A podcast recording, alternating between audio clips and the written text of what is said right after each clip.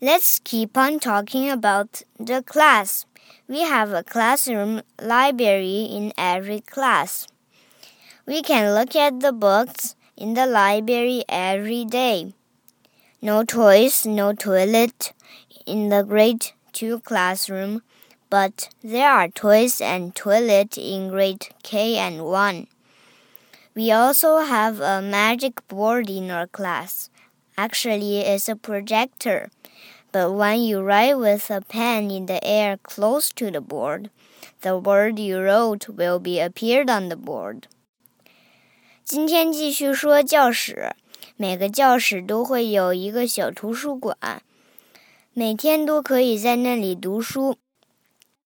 二年级教室没有玩具和洗手间。但 K 级和一年级都会有， 因为他们是小宝宝。我们还有一个魔术白板，实际上那是一个投影仪。